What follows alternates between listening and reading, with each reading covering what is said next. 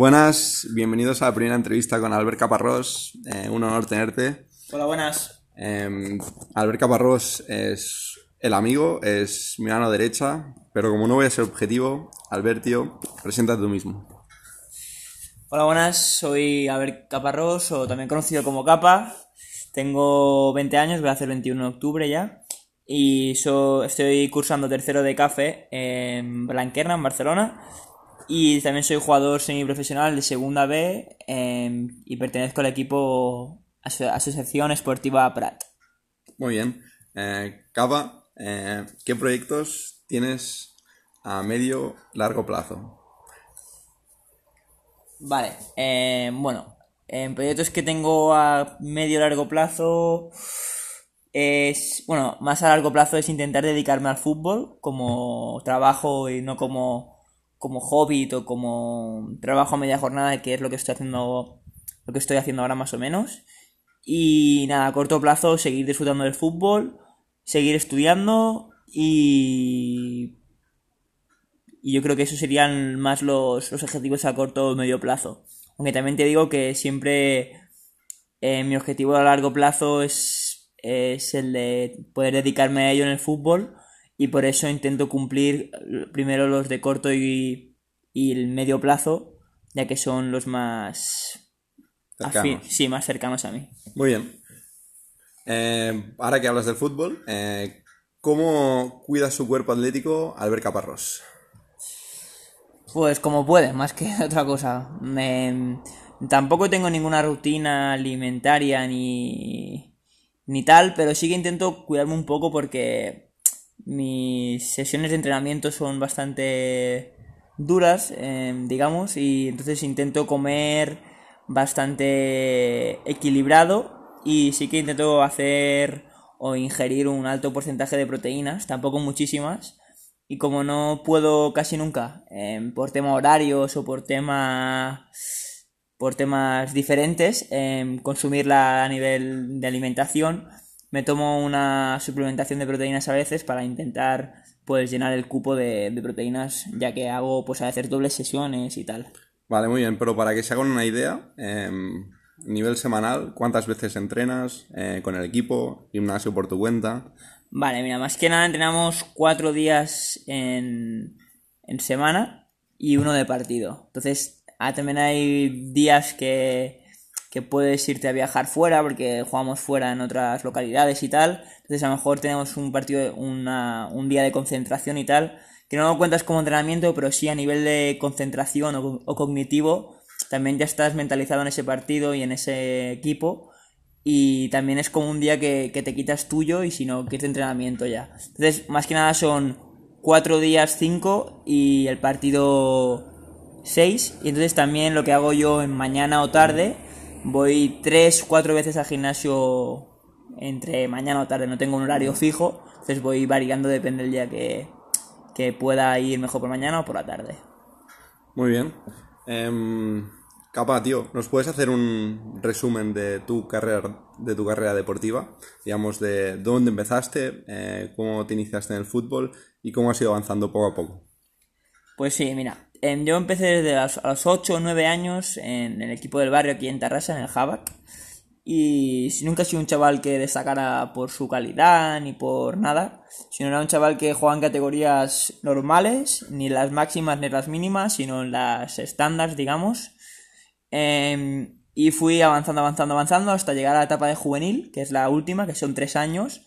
Y yo comencé con 15 años la etapa de juvenil y conseguí encontrar a dos buenos entrenadores, al primer y segundo entrenador, que me hicieron confiar en mí y, y decirme lo que tenían que mejorar y lo que tenía que, que potenciar para yo intentar llegar a ser un, no un futbolista porque era complicado imaginarse a un largo, a largo término que yo llegara a ser futbolista, pero sí un jugador de fútbol, pues eso, en categorías como estoy ahora, semiprofesional o en tercera división y tal. Entonces, gracias a ellos, pues nada, eh, me dedico un poco más a ello a lo mejor, me conciencié un poco más del, del fútbol como a nivel ya no tanto de hobby, sino como, como cuidarlo como si fuera mi trabajo, que no lo era porque no ganaba dinero con ello ni nada, y conseguí dar el salto de nacional, de juvenil, que es el último año cuando acabé juvenil, juvenil nacional, que que es la segunda máxima categoría española, a primera regional, en amateur. Entonces, en primera regional de amateur jugué en un equipo aquí de al lado en San Cugat, al lado de Tarrasa, y conseguí dar el... Bueno, jugué bastantes partidos, tal, me vieron un equipo de tercera división española y conseguí también al siguiente año dar el salto a Granollers de tercera división española. En Granollers también hice buen año, no jugué tan, o sea, no jugué tantos partidos ni a tan buen nivel, pero sí que jugué varios partidos a buen nivel contra equipos de la parte de arriba, de zonas pues de, como el líder y tal.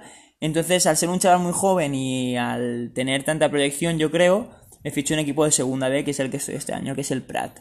Entonces, tampoco sé dónde voy a llegar ni, ni lo que va a pasar, pero sí que esta, esta proyección o este progreso es por, por el trabajo y la constancia, no, no, no hay otra. Muy bien. Em, perfecto. Ahora que mencionas al trabajo y la constancia, em, me gustaría saber que si Capa cree que hay una parte de suerte o no hay, o la suerte no juega ningún papel en todo este, en toda esta trayectoria, digamos, o qué papel juega la suerte. La suerte juega un papel bastante fundamental. También te digo que la suerte mm, la he buscado bastante, no me ha llegado así como así, pero al final suerte de, de, de tener las oportunidades que, que he tenido y las, las he sabido aprovechar pero yo creo que tiene suerte de tener esas oportunidades tan pronto, porque hay gente que le llega las oportunidades más tarde. Yo las he tenido bastante pronto, a nivel de que soy bastante joven y he tenido oportunidades buenas y las he sabido aprovechar. Mira, te voy a poner un ejemplo, suerte, yo cuando jugué en primera, en primera regional, primer año de amateur, no me quería nadie y un equipo de primera regional como es el San Cugat me llamó para probar pretemporada. Pretemporada es antes de la temporada, tal, hicimos 4 o 5 partidos y ellos tenían fichados a dos de mi posición. Automáticamente, antes de empezar la temporada, a esos dos los echaron, me ficharon a mí y a, y a un delantero, que estábamos de prueba. Yo siendo el chaval más joven de la plantilla. Eso que la gente a lo mejor piensa que es suerte o no, yo creo que es suerte, porque me dieron la oportunidad de, de probar en ese equipo. Si no hubiera tenido esa oportunidad, no, no hubiera tenido esa suerte de, de poder quitarle el puesto a esas dos personas que ya están fichadas. Sé que suerte o no, yo creo que al final es, es importante creártela o buscártela. Muy bien. Em, aquí me vienen a la cabeza eh, dos conceptos. Uno, que hemos hablado antes ya, eh, que era algo así como el libro de Outliers, eh, de Malcolm Catwell, que habla un poco como la gente aprovecha las oportunidades y, va un poco relacionado con esto. Y el otro que me viene a, la cabeza es eh, la suerte al final. Digamos que eh, como no sabes el futuro, em, no sabes si te, va, si te va a condicionar para bien o para mal. un ejemplo. Eh, me acuerdo cuando viniste a final de temporada, no sé qué año era, a jugar con, un equipo de fútbol, que estamos los colegas, y Capa se lesionó. O sea, fue muy épico, porque era, venía, venía con los colegas a jugar a fútbol y tal, nos hacía gracia de que Capa estaba jugando en categorías altas ya y tal, y, vino a jugar con nosotros, y ese mismo día justo se lesionó. Bueno, suerte que era fin de temporada y tal, pues en realidad no sabes si, si no tuvieses lesionado, si no tuviese cogido el próximo equipo, o si al revés, igual hubieses acabado diferente o peor, igual hubieses, te hubieses lesionado de otra manera, nunca lo sabes. Entonces digamos que la suerte, al final cuando pasan cosas, eh, yo soy de los que pienso de que como no que no sabes si te va a condicionar para bien o para mal, digamos. ¿Vale? Entonces, capa, tío. Eh, ahora que has ido creciendo a nivel profesional, eh, me gustaría que comentaras un poco el hecho de que eh, a mayor éxito profesional, eh, mayor cercanía tienen las, las, personas hacia ti. Es decir, eh, más, más ayudas o más, o más se acerca la gente o más... ¿Cómo, cómo, gestionas esto? ¿O, o qué, cómo, cómo, gestionas esto, digamos? Sí, yo creo que, que, bueno, que es lo que dices. Esto lo he comentado ahora que me estoy dando bastante cuenta de, al nivel que estoy, que no soy nadie, pero sí que ya hay, pues eso, cercanías de gente que cuando jugaba en primera regional, por decirte un ejemplo, me venía a ver mi madre y mi novia el perro y poco más. Al final, em, cuando no eres nadie, la gente no está interesada en ti. No, porque no, no le interesas. En, en, cambio, cuando ya estoy subiendo un poco de escalón a escalón y ven que puedes estar en una situación que a lo mejor por interés se acercan y les pueden favorecer por tema de contactos, por tema de, de aparentar, por cualquier cosa, tú también te das cuenta de los que estaban antes y los que están ahora. Y, y lo notas, porque al final cuando vas subiendo eso de escalón, vas viendo que hay mucha gente que se va acercando, que a lo mejor hace cuatro años que no hablaba con ellos.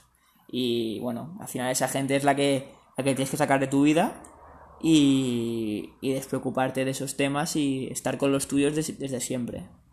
Vale.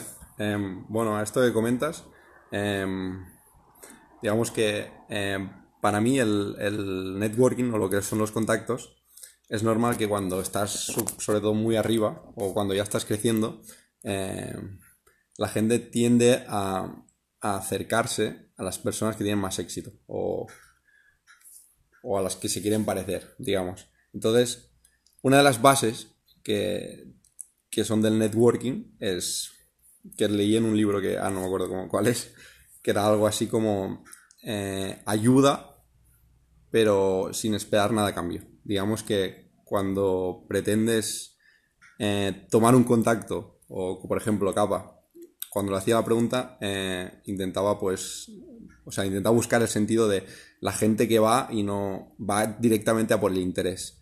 Entonces, si realmente quieres conocer a una persona y realmente te interesa su contacto, es muy es bastante, es muy muy importante que realmente vayas con la intención de eh, voy a ayudarle, voy a intentar aportarle y ya luego si, si puede darse un algo, si puede darse una, relación o, o, puedes seguir la amistad, pues perfecto. Pero digamos que es una de las bases que leí en un libro y ahora me ha venido a la mente. Vale, pues muy bien, capa, tío. Pues vamos a. Vamos con el último. Y. ¿Qué le darías un consejo de a alguien que empieza en el fútbol y de qué se arrepiente capa o que hubiese hecho capa eh, mirando atrás? Vale. Em, bueno, contesto la, de me arrepiento si quieres. Sí. Mm, creo que. Mm, mejor me arrepiento de de que cuando era niño, sí que es cierto que, que tuve una infancia guay, bueno, típico cuando eres niño te lo pasas bien tal. Cuando vas creciendo no tuve pues un apoyo padre futbolístico, como explicarlo así, de que me ayudara en ese, en ese ámbito para lo mejor pues empezar antes a creérmelo que podría, pues no dedicarme a ello, pero sí pues jugar en categorías así un poco altas y que me hubiera guiado un poco en mis decisiones. Eso no es una cosa que me arrepienta yo, pero sí que es algo que no me puedo arrepentir porque no me ha pasado, pero sí que ayudaría a mi hijo, por ejemplo, o a mis hijos en, en ese ámbito porque creo que, que es importante tener siempre un apoyo o padre futbolístico o madre futbolística, como queráis llamarle, pero es muy importante ya que es la que si tienes alguien que te ayuda a tomar decisiones y conoce del, ámbito del tema, te va a hacer pues, crecer exponencialmente tus ambiciones, tus metas, tus objetivos, todo. Y como consejo final a todos los oyentes de, del podcast de mi amigo Sergio que quiera iniciarse en el fútbol y tal, yo tengo, bueno, uno o dos consejos, que es que si quieres iniciarte para disfrutar, no te marques metas, ves partido a partido disfrutando con amigos, en, pásatelo bien, prueba cosas nuevas, en entrenamientos y tal, que para eso están los entrenamientos, para equivocarte, para probarte cosas nuevas. Em, y para la gente que a lo mejor se está dedicando o está jugando y dice, ostras, pues mira, me gustaría ser como este chaval que a lo mejor dedicarme a ello es muy complicado porque el fútbol es muy complicado, pero sí que jugar en categorías altas y poder vivir medianamente de ello, hostia, sería muy guay porque vives experiencias que, poca gente vive, pues le diría que, que siguiera trabajando y que siguiera tuviendo constancia en lo, en lo que hace, sobre todo saber de sus limitaciones y potenciar, poten- intentar potenciar sus defectos y sobre todo potenciar mucho sus, sus virtudes, que creo que en el fútbol es muy importante. Si, si eres muy bueno en algo, em, te van a coger o te van a intentar... Siempre en el fútbol hay posiciones y tal que tienen unos roles, como todo en la vida, y si eres muy bueno en algo, al final hay poca gente que sea tan buena como tú en esa cosa, te van a intentar coger. Ese es mi, mi, es mi consejo, que potencien sus virtudes, intentar potenciar también un poco sus defectos y que trabajen sobre todo con humildad, que es lo más importante, porque si no no vas a ningún lado, con humildad y trabajo y sacrificio. Y que, que al final todo llega. Muy bien, pues nada, ahí lo tenéis. Muchas gracias por el tiempo dedicado, Capa, y nos vemos pronto. Eh, ya iré avisando cuándo saldrán próximas entrevistas y nada, un saludo. Nos vemos. Gracias, hasta luego.